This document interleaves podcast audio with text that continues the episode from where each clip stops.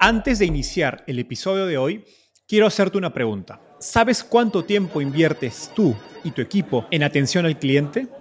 En el mundo de las startups, donde cada segundo cuenta y cada cliente es importante, Zendesk se convierte en tu aliado perfecto. Es como tener un equipo de superhéroes de atención al cliente a tu disposición. Zendesk es una plataforma omnicanal que integrará todos tus canales de comunicación como WhatsApp, email y redes sociales en un solo lugar. Gestiona tickets, ofrece una gran experiencia, aumenta tus ventas, pero sobre todo Construye relaciones cercanas con tus clientes gracias a Zendesk. Como beneficio exclusivo por ser parte de la comunidad startupeable, podrás probar el CRM de Zendesk completamente gratis por 6 meses. Y si decides continuar, tendrás 15% de descuento en tu primer año de contrato. Lo mejor de todo es que Zendesk escala de acuerdo a tus necesidades. Desde la oficina prestada donde empezaste hasta la compañía global que quieres construir. Compañías globales como Slack, Shopify y Airbnb confían en Zendesk para su atención al cliente. Ahorra tiempo, dinero y mantén felices a tus clientes. Encuentre el link con la prueba gratuita en la descripción de este episodio. Se suele decir que levantar capital es un juego de números. Tienes que hablar con 99 inversionistas para que el 100 diga que sí. El problema es que en Latinoamérica hay pocos fondos de Venture Capital sería difícil contar hasta 100 y más aún si estás levantando una ronda semilla. Por eso, si estás levantando capital, lo mejor que puedes hacer para incrementar tus probabilidades de éxito es expandir tu universo de inversionistas hacia Estados Unidos. Hoy conversé con Andrés Barreto, Managing Director de la oficina de Miami de Techstars, una de las aceleradoras más importantes a nivel mundial. Antes de Techstars, Andrés fundó múltiples compañías y ha sido inversionista ángel en más de 50 startups, como Agenda, Playbox y Hunty, que pasaron por el podcast. Andrés nos contó sobre el panorama de inversionistas de Estados Unidos, cuál es su apetito por invertir en startups en etapa semilla de Latinoamérica, cómo contactar con estos fondos y las diferencias culturales que existen al tratar con un inversor estadounidense versus uno latinoamericano. Finalmente, Andrés nos contó sus trucos Jedi para generar FOMO, velocidad y confianza con inversionistas al levantar capital.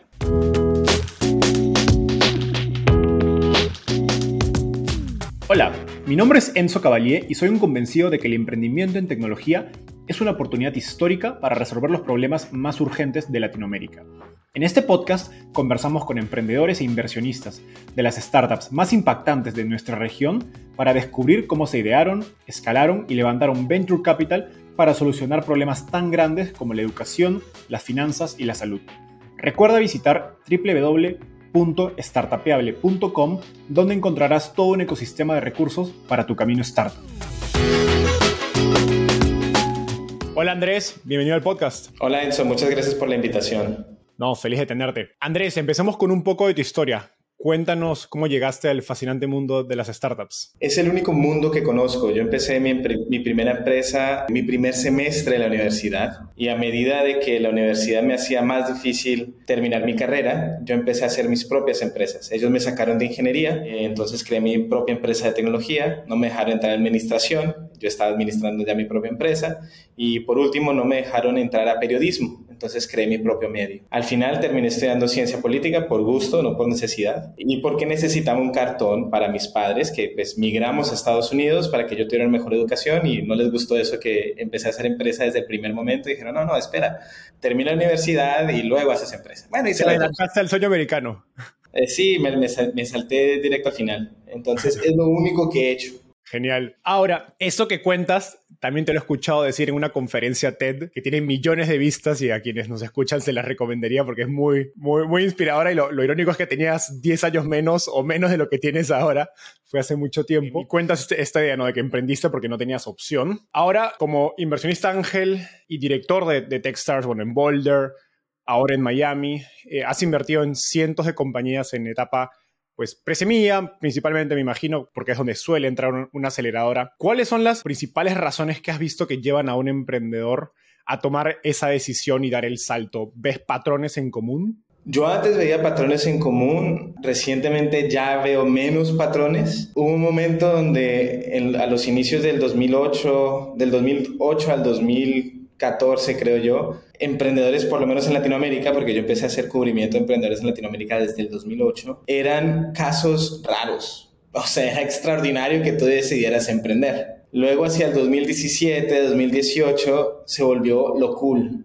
Ya no es voy a ir a trabajar a Bain y a McKinsey a hacer consultoría de banca, no, no. Ahora es voy a ser founder. Y yo creo que ahora con lo difícil que está el mercado de venture capital, vamos a volver a los raros, a mi gente, a los que deciden emprender por raros. Y también he visto algo positivo y es que en Latinoamérica antes emprender se veía como estar desempleado y ahora se ve como una opción de carrera. Genial. Cuando hablas de esta transición de las motivaciones para emprender, ¿cómo esto afecta la manera en que tú evalúas un emprendedor? Yo evalúo founders ignorando su pedigrí o su network. Tengo varios colegas y amigos que me presentan startups. Hey Andrés, quiero presentar esta startup. Y yo, por favor, mándenme en todas las empresas. Pero a diferencia de muchos otros inversionistas, yo no le doy nada de peso a alguien que me escribió un email en frío versus a alguien que me lo presentó un inversionista o otro founder. Yo no. Otros inversionistas sí. Y vale más el pedigrí y quién te hizo el intro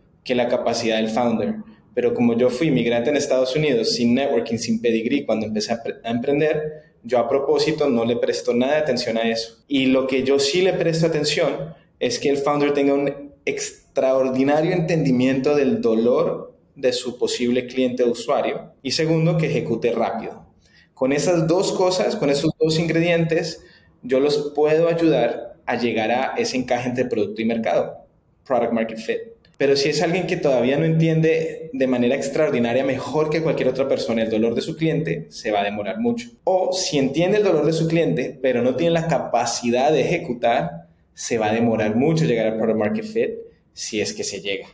La mayoría de empresas no llegan al product market fit, a ese encaje entre producto y mercado, aunque levanten mucho dinero. Conozco founders que levantaron 100 millones de dólares y nunca llegaron al product market fit. Y las pocas que sí llegan al product market fit se demoran entre 3 a 5 años. Lo que yo ya he logrado hacer después de haber invertido en más de 140 empresas es encontrar la manera de incrementar la posibilidad de que llegues a Product Market Fit y dos, que lo hagas en menos tiempo. Todavía no es 100%, la voy mejorando con más iteraciones, pero ayuda. ¿Qué preguntas o síntomas revelan para ti que un emprendedor conoce realmente a profundidad su problema? Que es casi un cliché. Y a mí algo que me pasa como inversionista en EdTech, eh, educación o tecnología educativa, es que muchos de los problemas que me presentan los emprendedores son como problemas sociales, ¿no? A Latinoamérica no sabe programar, Latinoamérica, no sé, le falta matemáticas, Latinoamérica le falta lectura. Y yo les digo, ok, pero ¿quién no conoce? dices, Latinoamérica, ¿en quién estás pensando? ¿Quién es ese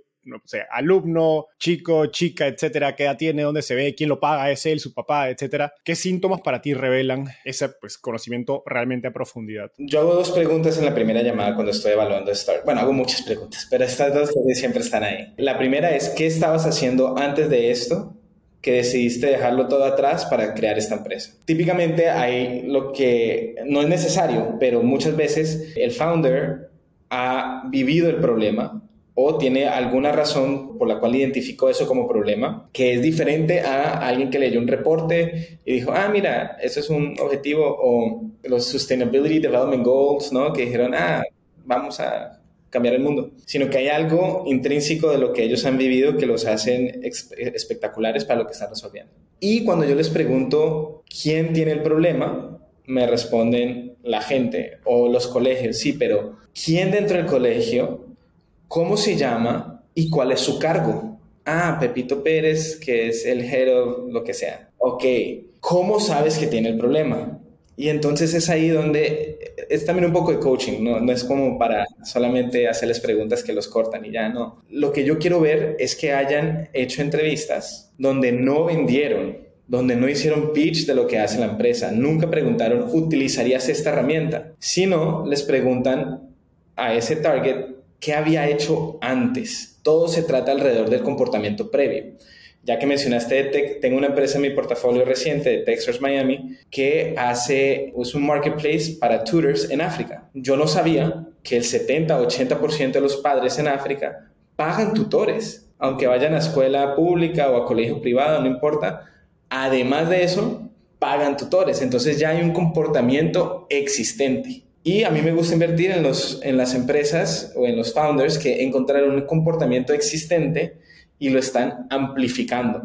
Tenemos, por ejemplo, otro, creo que en un, portafolio compartido, Imigo, que empezó enseñándole, su segmento inicial eran programadores que querían duplicar o triplicar su ingreso mejorando su inglés para pasar las pruebas técnicas. Y entonces ahí la segmentación que hizo esta founder es quién ya estaba intentando mejorar su inglés, que ya tenían un comportamiento previo para amplificar ese comportamiento. Y así es que llegaron a ese segmento. Genial. Ahora, volviendo a lo que hablábamos de las decisiones que uno toma o los patrones que se ven de la toma de decisión para emprender, hay muchas, digamos, excusas o razones para no emprender, desde no tengo dinero o quiero prepararme trabajando en una startup, me falta una buena idea. Esas son algunas de las, de las que yo he escuchado. Con las historias de cientos emprendedores en mente que, que has conocido, ¿crees que hay una mejor manera de prepararte para tomar esa decisión y, digamos, y hacer la transición a emprendedor? ¿O realmente no crees que no importa? Yo creo que no hay un patrón y si hay un patrón no lo conozco. He visto founders que trabajan en una startup y luego emprenden y los inversionistas dicen, ah, eres ex, whatever, y creen que eso va a ayudar. Y yo creo que eso no tiene correlación con product market fit y eventualmente si pueden levantar capital no necesariamente llegaron a product market fit. No sé quién fue el que tuiteó, pero más o menos está diciendo que hay dos tipos de personas en este mundo de emprendimiento. Los que están buscando product market fit y los que se unieron a una empresa que ya tiene product market fit. Entonces, si eres uno de los muy poquitos que estaba antes de product market fit y tú lo llevaste a esa empresa a post product market fit y ahora estás emprendiendo, pueda que sea más, más valioso. Pero también tengo founders, incluyéndome a mí mismo, que llegamos a Product Market Fit. Yo llegué a Product Market Fit con dos empresas y fue al azar. O sea, no fue por mi estrategia, mi nada, cero crédito, fue random, suerte. Eh, bueno, y algo de trabajo fuerte, ¿no? Pero fue random que llegué a Product Market Fit. Incluso eso es difícil de replicar, no siempre llegó a Product Market Fit. Entonces, para mí, más que la experiencia que tuvieron en una empresa antes, es si identificaron el problema mejor que cualquier persona. Que eso puede venir de haber trabajado en una empresa donde vieron el problema o haber vivido el problema como estudiante o haber vivido el problema de alguna u otra manera. Y como ya mencioné, la segunda parte de ejecutar extremadamente rápido. Para mí eso tiene más valor, no para todos los inversionistas, pero tiene más valor que cualquier otra cosa que puedas tener en tu LinkedIn. Buenísimo. De hecho, más adelante vamos a hablar un poco acerca de, ejecución. Ahora me gustaría centrarme en levantar capital, porque creo que tienes una, una experiencia y una historia de vida bien particular acerca del rol o la oportunidad que puede significar Estados Unidos como una fuente de capital para emprendedores latinos. Y a ver, empiezo de, algo que te he escuchado decir en una entrevista pasada, que es que levantar capital es un juego de números, tienes que ir a 99 fondos para que el 100 te diga que sí. El problema es que en Latinoamérica, pues todavía hay pocos fondos, ¿no? 30 con suerte, especialmente si estás en etapa semilla comenzando. Y en este contexto creo que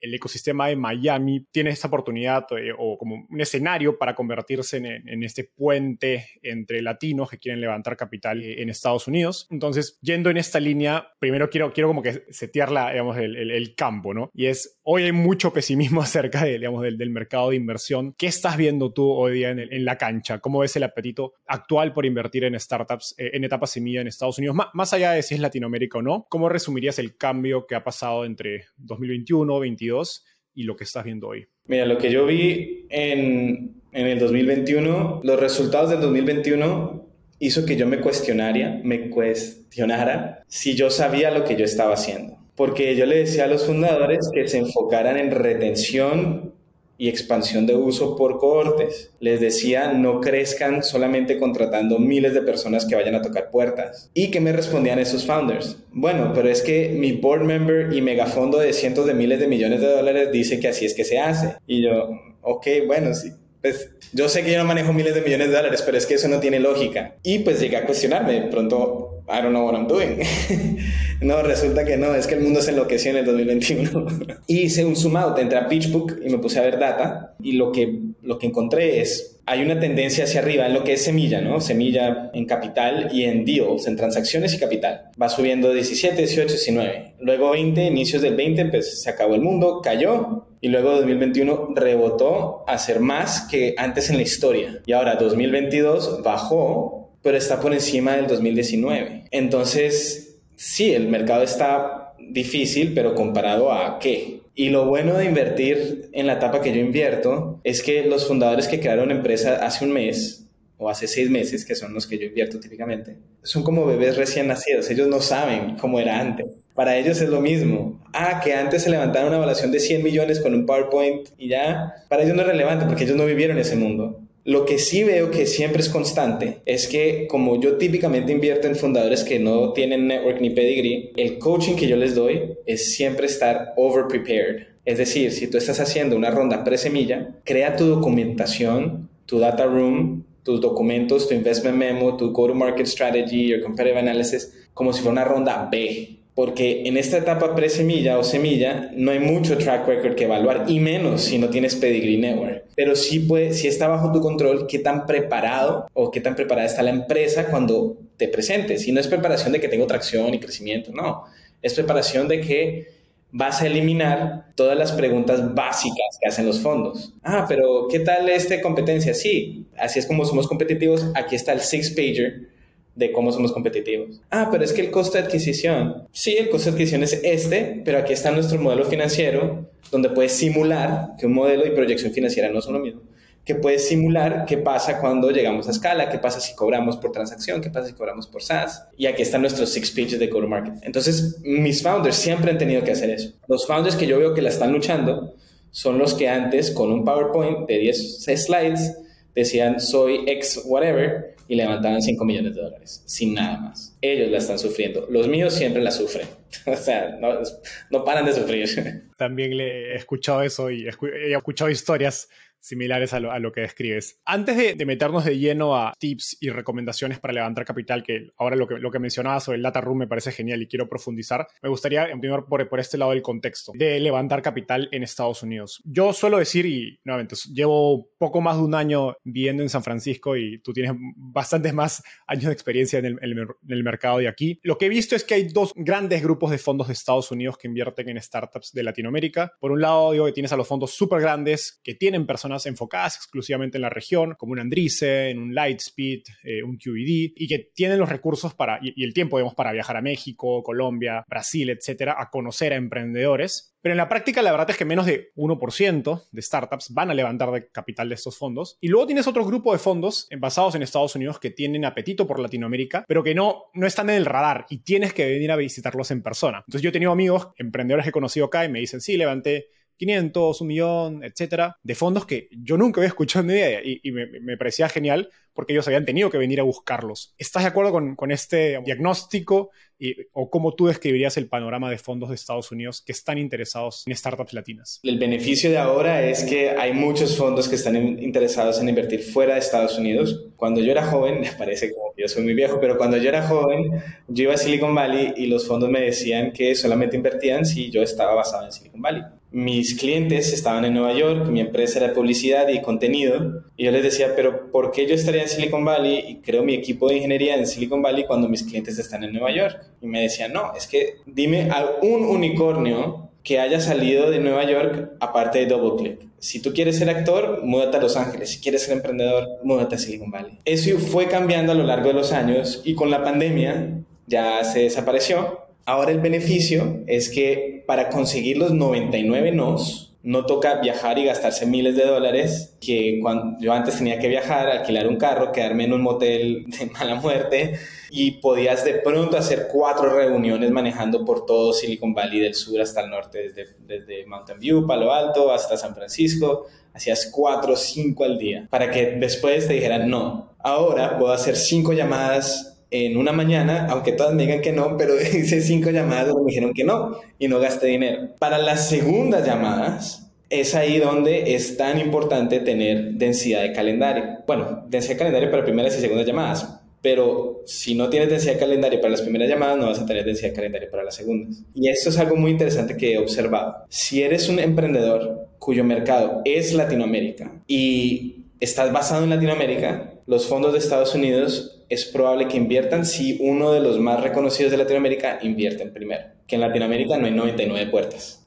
tocas 10 puertas y ya, eso es lo que es. Pero también hay fondos que invierten, y voy a poner un ejemplo extremo, en fundadores que midan 6 pies y que sean zurdos. Y hay fundadores que miden 6 pies y son zurdos, o 2 metros y son zurdos. Y nunca se conocen porque el founder siempre está buscando a Andreessen Horowitz, Sequoia, ¿cierto? Y cuando ese founder dice mi mercado es Latinoamérica, pueda que ese fondo no necesariamente tenga una persona en Latinoamérica, pueda que ese fondo, eh, los gestores de ese fondo nunca hayan viajado a Latinoamérica, no hablen ni español ni portugués, pero como mides dos metros y eres zurdo, invierten. Así es que yo he logrado expandir el número de puertas que los founders de la TAM pueden tocar, porque cumple la tesis de inversión por más de que sea la primera vez en la geografía. Ahora, un caso aún más interesante. Manteniendo todas las variables iguales, el founder que para el mismo mercado, misma competencia, misma atracción, todo lo mismo, y yo no estoy de acuerdo con eso, pero es la realidad. Dice en esa llamada de Zoom que te pregunta, ay, ¿dónde me estás llamando? Te aseguro que casi el 90% de llamadas es, ay, ¿dónde me llamas? Ah, estoy en Miami. Ah, ok, qué bien.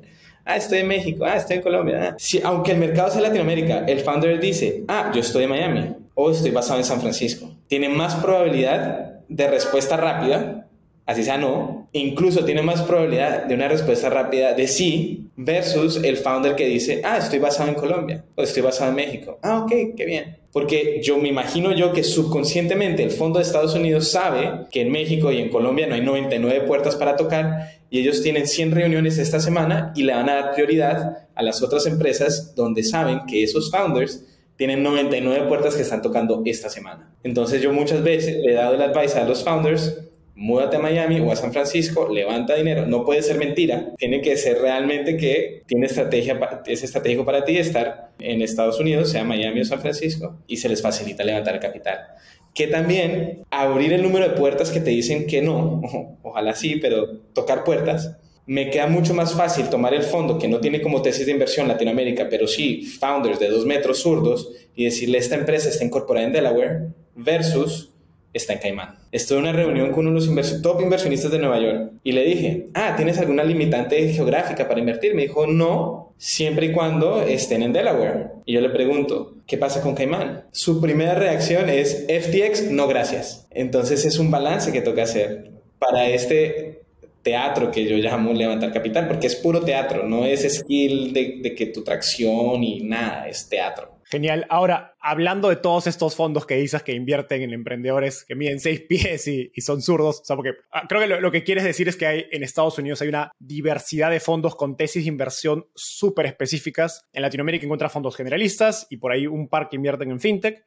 Nada más. En, en Estados Unidos tienes, yo estoy en uno de EdTech, hay fondos de fintech, de proptech, de e-commerce, de videojuegos, de videojuegos en África, de edtech en Europa. Entonces hay un nivel de especificación muy alto que puede jugar a tu favor. ¿Cuáles son tus recomendaciones o estrategias más efectivas para llegar a esos fondos? El libro dice que sean intros hechas por los founders del portafolio de ese fondo. Cuando un founder aplica y entra a Techstars, eso se hace mucho más fácil porque tiene el network de Techstars, que ya son más de 3.000 empresas, que es probable que alguien conozca ese fondo o que ese fondo haya invertido en una empresa de Techstars. La segunda mejor opción es un inversionista ángel. La tercera mejor opción es un inversionista que lidera rondas, pero dejó el espacio abierto. Luego vienen los service providers, los Silicon Valley Bank, Brex, JP Morgan, etc. Y la peor opción es un fondo que no invirtió en ti, que te está recomendando con otro fondo. A menos que sea un fondo que diga, yo no exclusivamente no invierto en founders que son seis pies y zurdos, o dos metros y zurdo,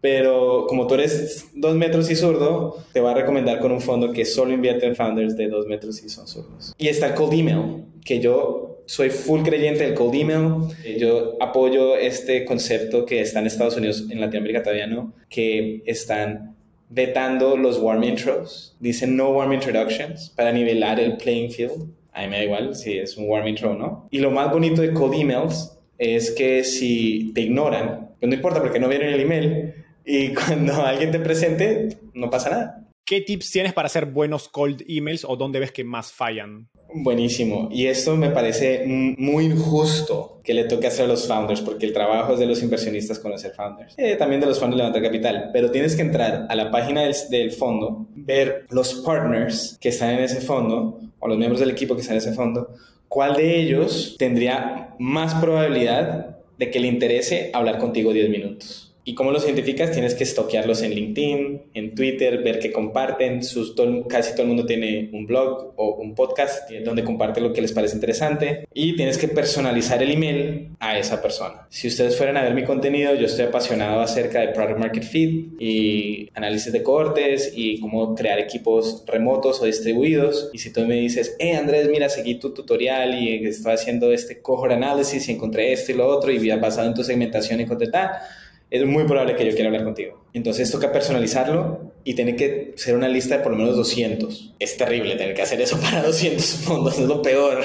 Pero ahí es donde vas a sobresalir versus el resto que estás spameando a lo loco. Hola Andrés, estamos levantando una ronda B, invierte. Y yo como que, ok, ¿por qué crees que Techstars es relevante para ti? Ah, ups, no, Techstars no es relevante para mi ronda B.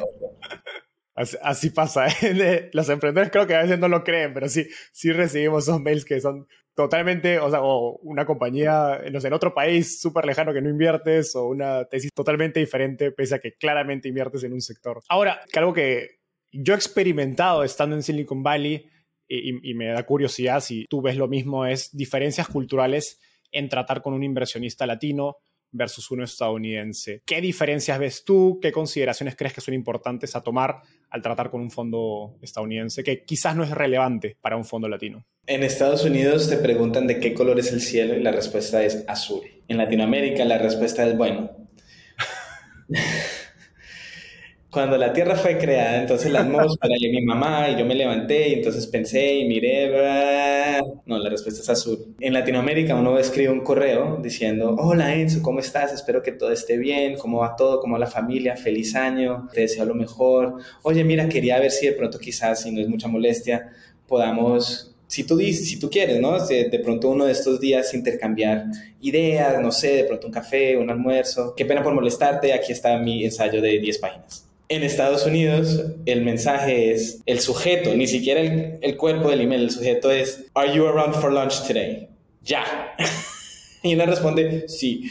Cuando yo hice mi vida inicial emprendedora en Estados Unidos y luego me pasé a Latinoamérica y yo no había hecho el switch cultural cuando yo escribía así de corto, donde pongo todo el mensaje en el sujeto, mis empleados pensaban que yo estaba enojado con ellos o que estaba siendo ofensivo, que soy grosero, que ni saluda. Entonces me tocó aprender a manejarlo de esa manera. Es mi sesgo, pero yo prefiero en Estados Unidos que en los primeros cinco minutos te dicen ah, no, no cumple con nuestra tesis o eso no es suficientemente interesante para mí. En Latinoamérica dicen, bueno, sí, vamos viendo, envíame tu proyección de cinco años, luego envíame esto, luego envíame lo otro y te mantienen ahí sin darte respuesta. Entonces, esos son los dos cambios culturales que son importantes y por eso prefiero que llenen la ronda o que inicien el momentum de la ronda con fondos de Estados Unidos, porque te dicen no más rápido y si te dicen sí, no toca esperar a que los planetas se alineen, no te dan side letters saros, sino dicen sí, firman el safe y ya, chao pescado. Me encanta porque me ha tocado vivir la transición al revés, viniendo de, de, México, mudándome a Estados Unidos. Y eso que dice así de los mensajes donde de pronto te dicen reunión tal día, estás tal semana en San Francisco, etcétera, quieres verte o no, es totalmente real. Y a mí también me ha pasado lo contrario, que es como, bueno, al menos dime hola, ¿cómo estás? ¿no?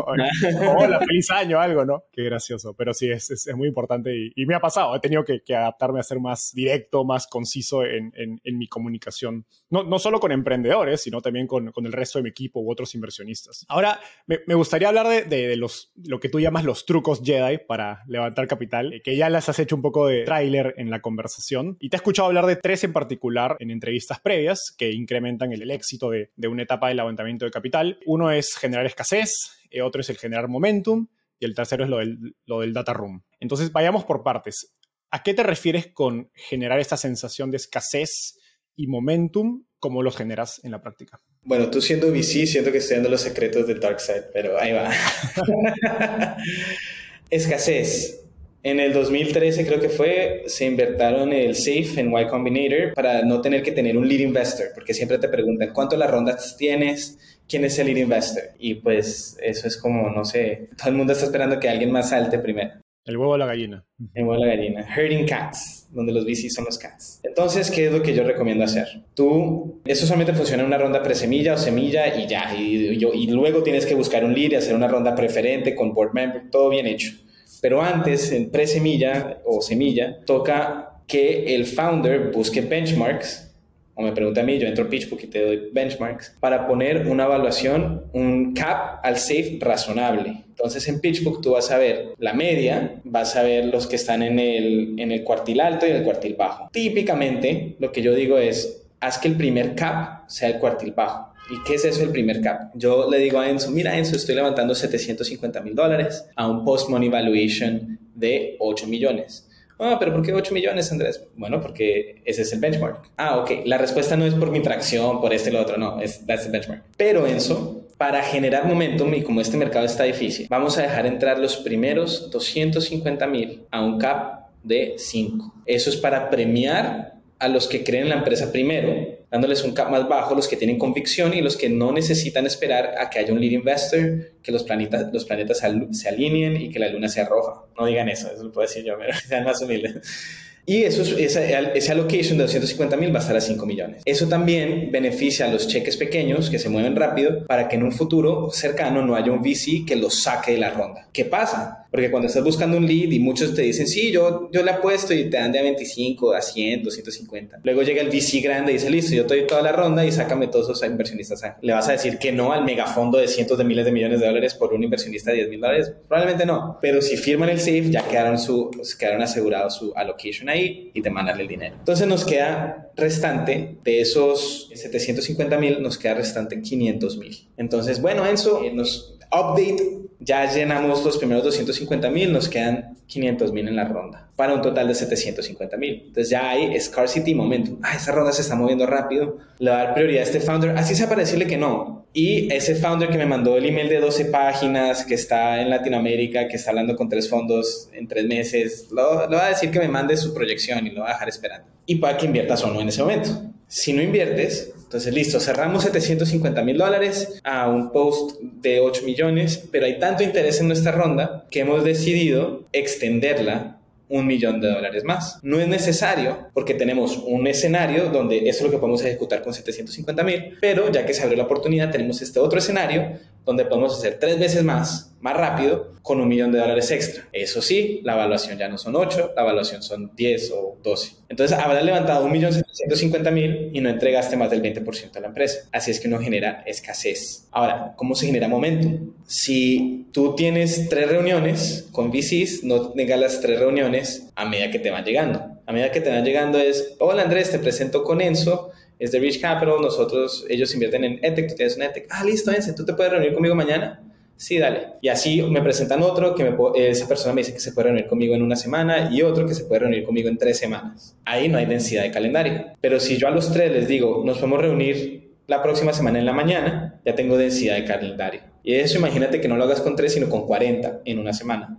Cuando te pregunten, y no puede ser mentiras, Andrés, ¿cuánto de la ronda tienes si tienes Deal Investor? Hasta ahora empecé, pero esta semana tengo 40 reuniones con inversionistas. No hay garantía de nada, esto es un mercado difícil, pero esperamos tener alguna señal de que esto va a ocurrir rápido. Y para incentivar a los inversionistas, estamos dando ese cap de 5 millones a los primeros 250 mil. Y así es que se genera densidad de calendario y momentum. Buenísimo. Esto, esto va a ir para un gran clip en redes sociales, esta, toda esta teoría rápida de, cómo de los trucos Jedi de levantar capital. Haciendo doble clic, en términos de, densidad de calendario, más allá del número de reuniones, ¿recomiendas algún criterio para priorizar esos inversionistas? Una de las cosas que yo, yo por ejemplo, recomendaba es inicia con los fondos que sabes que te van a decir no, porque quieres agarrar este, no sé si momentum, pero como empezar a calentar, ¿no? Como si estás jugando fútbol y empiezas a calentar con los que pues sabes que no hay eh, alto riesgo. ¿Cómo recomiendas ordenar esos esas 40 o bueno, 50, 100 llamadas? Sí, los emprendedores de mi portafolio se empiezan a deprimir en el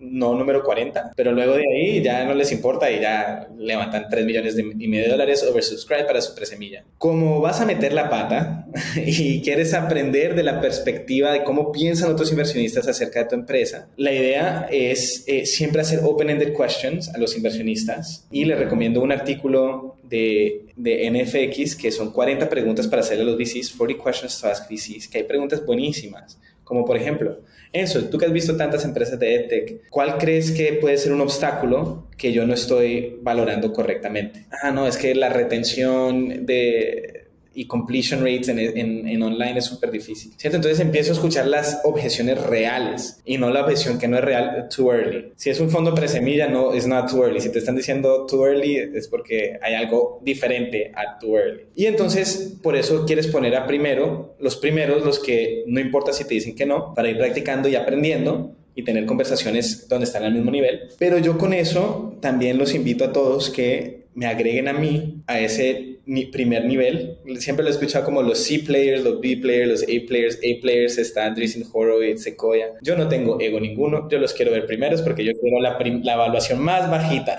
Eh, no tienen que estar super polished para mí, no tienen que ser sofisticados. Búsquenme a mí primero. Pero típicamente lo que se escucha es, no, los, los primeros los C players, luego los B players, luego los A. Buenísimo. Ahora, rebobinando acerca de, la, de, esa estrategia que, recomiendas, no, es muy común, no le escucho a muchos inversionistas compartir esto de los, como le dices, las valuaciones escalonadas, ¿no? De 5 a 8, 10, etcétera. ¿Qué errores o riesgos ves en la ejecución de esa estrategia? ¿Qué cosas debería estar atento? ¿Qué cosas has visto que, oye, te recomendé hacer esto de un emprendedor y de pronto llegó con algo totalmente contrario? Sí, tienen que ser muy honestos y tener mucha integridad y respetar el orden de los, de los commitments. ¿A qué me refiero con eso? O sea, técnicamente se puede, pero no deberías darle una evaluación o unos términos mejores a alguien solamente por ser ese inversionista. O sea, que yo a Enzo le diga, mira, mi cap son 10 millones de dólares. Y a Andrés yo le diga, no, mi cap son 5 millones. ¿Por qué? Pues porque Andrés me cae mejor. No, está mal hecho. La evaluación de 5 millones es la persona que haga el,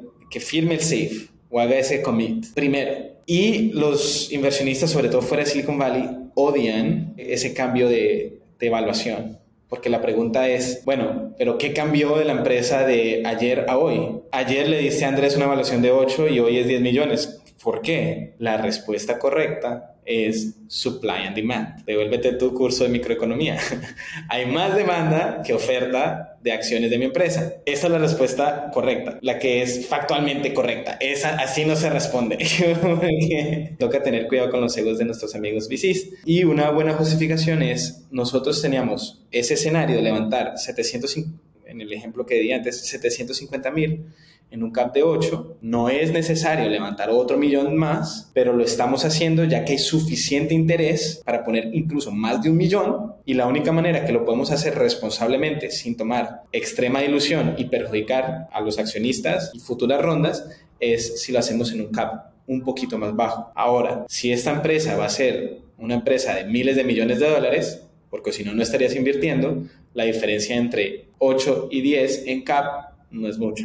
Perfecto. Entonces, solo para, asegurarme que lo entendí bien, al momento de que las valuaciones suben por hacer estos saltos en los escalones, es probable que un emprendedor se enfrente con esta objeción de, ok, ¿qué cambió? Y tu respuesta es en torno a, ok, había una propuesta de invertir una menor cantidad de dinero a ciertos términos, lo que queda es a términos mayores porque no voy a aceptar mayor dilución, porque eso perjudicaría tanto a mí como a mis siguientes inversiones, a mis propios inversionistas que ya entraron en la ronda. Así es, y que no es necesario. O sea, tú puedes operar con lo que estás y si nadie quiere invertirte el millón en una evaluación más alta, es ok.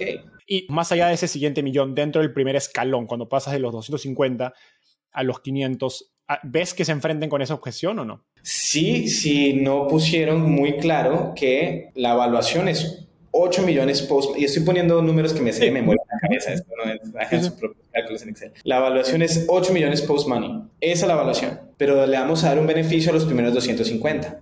Okay. Eso es muy diferente de la evaluación es 5 millones post-money y vamos a aceptar 250. Matemáticamente es lo mismo. Es lo mismo. Pero la narrativa y el posicionamiento es diferente. Entonces hay que dejar muy en claro que estás escalonando la ronda desde un inicio para quienes tengan la convicción de entrar desde un inicio y no esperarse a que pues ya hayan varios SIS para tomar su, decisión y van a ser premiados con una evaluación menor por eso. Ahora, yendo al, data room, ahora nos hablabas un poco ¿no? de, de este ejemplo, de si, que, que, de hecho es una recomendación creo bastante poco convencional, de si estás en una etapa semilla, prepara tu data room como si fuera una serie B. Creo que cualquier inversionista de Silicon Valley te diría que estás loco y estás pidiendo demasiado, que estás haciendo que tus emprendedores hagan demasiado trabajo. ¿Cuál es la lógica de esta sobrepreparación y se la recomiendas a, cualquier startups? Personalmente me suena también que es una manera de cubrir esa brecha de confianza que puede haber con inversionistas de Estados Unidos cuando eres un emprendedor extranjero. Eh, precisamente es eso. Si fuiste a Stanford y eres un ex Google, don't worry about it. o un ex whatever decacornio, haz tu PowerPoint, you got it. Y más si eres hombre blanco, fácil. Pero si no, los latinos, los inmigrantes a Estados Unidos, personas que no tienen contacto, que no tienen pedigree, estamos enfrentados, el sistema de venture capital es sexista, es racista, es clasista.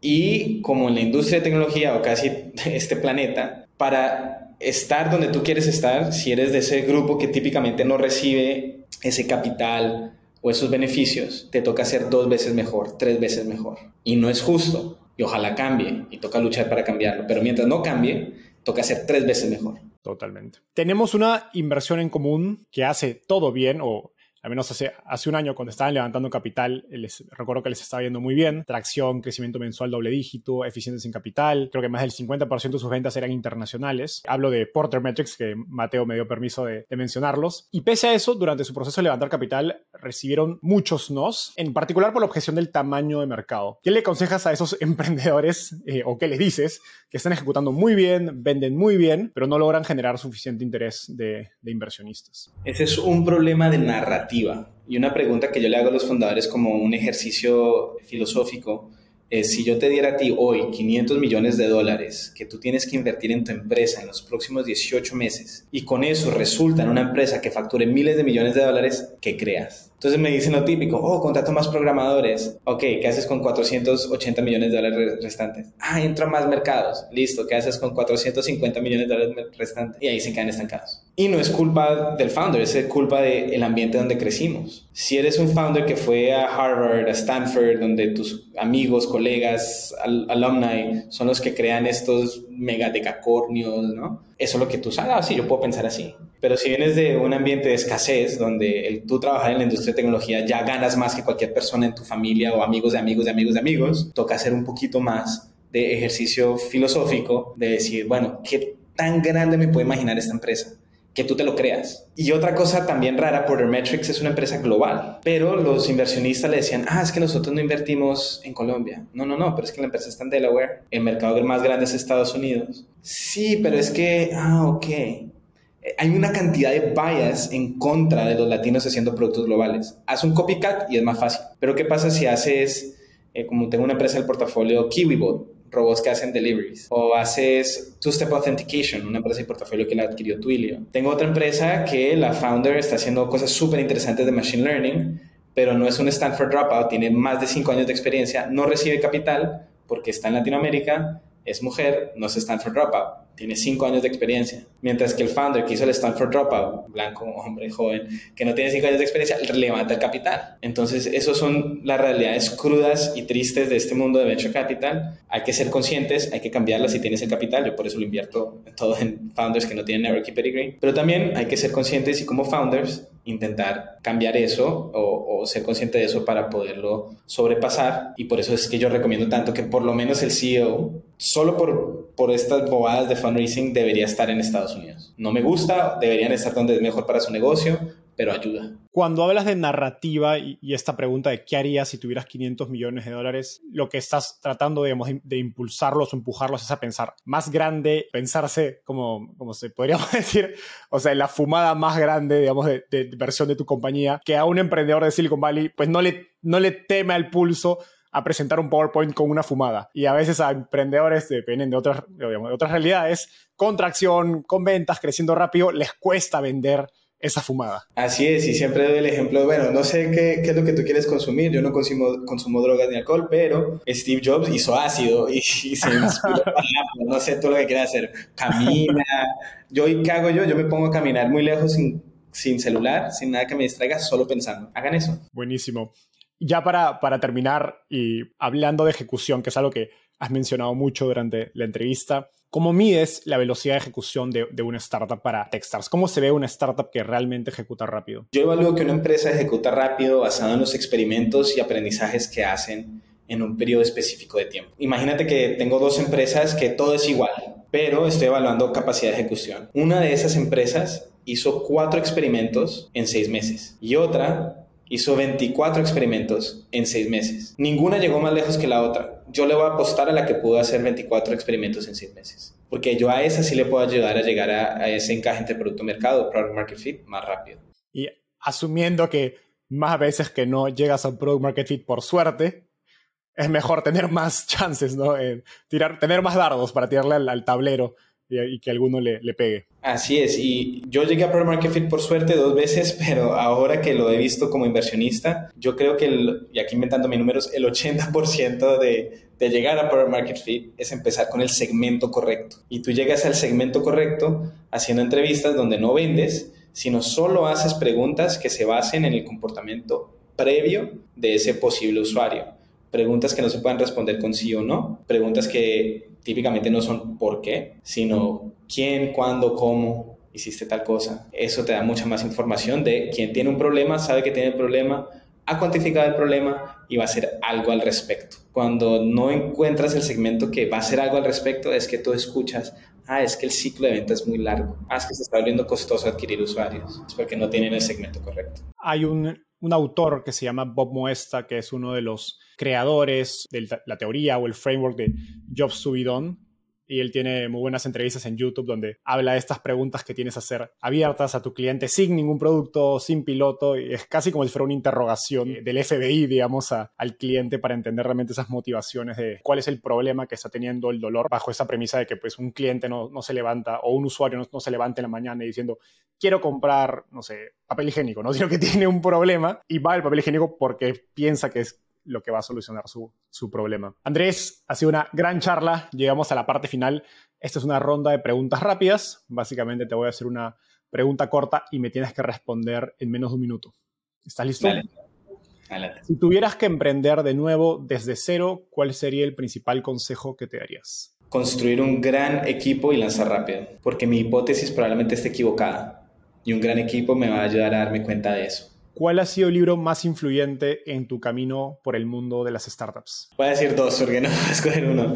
Dale. Venture Deals, escrito por Brad Feld, donde el eslogan es más inteligente que tu abogado y tu inversionista. Y segundo, Never Split the Difference, de Chris Voss que es un ex FBI agent que negociaba con terroristas la liberación de rehenes y secuestrados. ¿Por qué ese libro? Te enseña algo que es súper valioso en negociación con inversionistas, con empleados y con Customer Discovery, que es Tactical Empathy. Ok, lo, lo vamos a dejar ahí para que la gente lo busque, porque me quedó mucha curiosidad también de qué es Tactical Empathy. Finalmente, ¿qué te gustaría cambiar del mundo de las startups en Latinoamérica? En Latinoamérica y en general en el, en el mundo, lo que quiero cambiar es lo retrógrada y lo injusto que es para alguien levantar el primer millón de dólares, donde es más teatro y a quien conoces que habilidad y tracción. Me imagino un futuro donde tú levantas la primera ronda de inversión sea como conseguir un préstamo para comprar una casa. Sí, es difícil, es engorroso, alguien te da mejores términos, peores términos,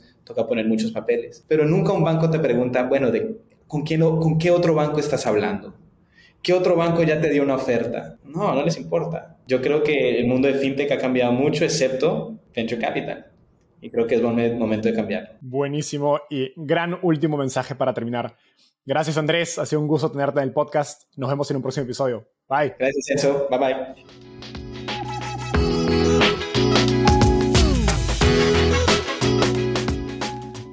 Antes de cerrar el episodio, quiero contarte que lanzamos el podcast Startupiable en 2021 y en menos de un año ya somos casi 10.000 personas que lo escuchamos cada mes. Y quiero seguir creciendo esta comunidad. Por eso, si escuchaste este episodio y te gustó, ayúdanos contándole a un amigo, familiar o colega. Suscríbete y déjanos un review en Spotify o Apple Podcasts. De hecho, me gustaría saber quién eres y por qué escuchas el podcast. Mándame un mensaje sencillo a enzo.startapeable.com o por Twitter a arroba contándome por qué escuchas el podcast Startapeable y cómo te ayuda en tu empresa o trabajo.